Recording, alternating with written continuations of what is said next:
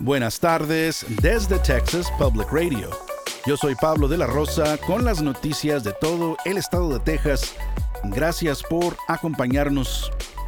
El alcalde de Dallas, Eric Johnson, ha anunciado la formación de la Asociación de Alcaldes Republicanos. Hace apenas algunos meses, Johnson fue reelegido como alcalde representando al Partido Demócrata en una ciudad donde la mayoría de la población apoya a este partido. Sin embargo, luego decidió cambiar de afiliación política. La asociación se enfocará en reunir alcaldes republicanos con ideas similares, según Johnson, para intercambiar ideas sobre cómo resolver las altas tasas de impuestos, la infraestructura en decadencia y lo que él considera una falta de apoyo para la fuerza policial. Todo esto está ocurriendo casi un mes después de su cambio de partido él dice que su cambio al Partido Republicano fue provocado por lo que él llama fracasos de los funcionarios demócratas electos en todo el país.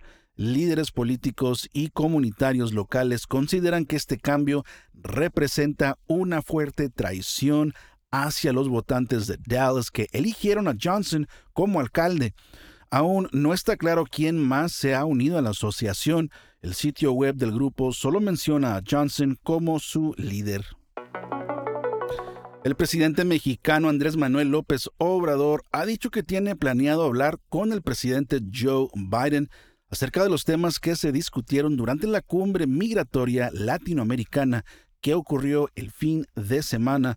Carla González de Texas Public Radio tiene más información.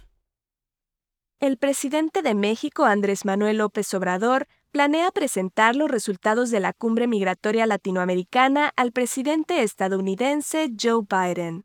En esta cumbre participaron líderes de varios países latinoamericanos y se discutieron propuestas para aumentar las vías de migración legal y eliminar medidas selectivas que afectan a ciertas nacionalidades y resultan en deportaciones. López Obrador destacó la importancia de dialogar sobre estos temas con Estados Unidos y mencionó que todos los gobiernos participantes están llevando a cabo conversaciones bilaterales, excepto Cuba. Además, se mencionó la intención de promover el diálogo entre Estados Unidos y Cuba para abordar temas pendientes como el bloqueo. La cumbre también enfatizó la importancia de abordar las causas de la migración y rechazó las medidas coercitivas que afectan a poblaciones vulnerables. Soy Carla González reportando. La importante reunión entre mandatarios latinoamericanos se llevó a cabo en un momento en el que México y Centroamérica están enfrentando un flujo migratorio sin precedentes. La violencia se desató en una sala del Tribunal del Condado de Bear durante un juicio por asesinato. El incidente ocurrió el viernes en el Tribunal del Distrito 144 en Texas. Según la oficina del sheriff del Condado de Bear, estaba en curso una audiencia para Víctor Rivas. Rivas está acusado de la muerte del joven Ethan Soto de 15 años. En un momento durante la audiencia, los familiares de Soto saltaron un muro divisorio en la sala del tribunal y comenzaron a golpear a Rivas. La pelea fue interrumpida por los alguaciles del tribunal. Rivas recibió heridas leves y fue atendido por paramédicos en el tribunal. Dos adultos y dos menores fueron arrestados y acusados de asalto e interrupción de los procedimientos judiciales.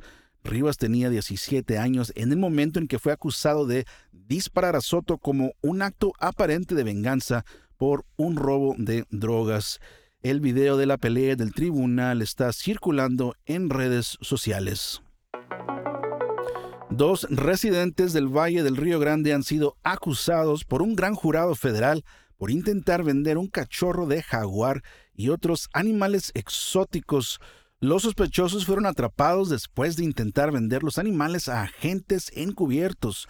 Los documentos judiciales muestran que la pareja introdujo un mono araña, un tigrillo y un cachorro de jaguar a los Estados Unidos entre agosto y septiembre. La pareja, quienes son marido y mujer, luego vendieron al tigrillo y al cachorro de jaguar a agentes federales encubiertos en McAllen. La pareja será procesada más adelante este mes. Esto ha sido TPR Noticias al Día. Nos vemos mañana martes con más reportajes de todo el estado. Siga nuestro canal en YouTube o Facebook para no perderse ninguna historia. Desde el Valle del Río Grande para Texas Public Radio, yo soy Pablo de la Rosa.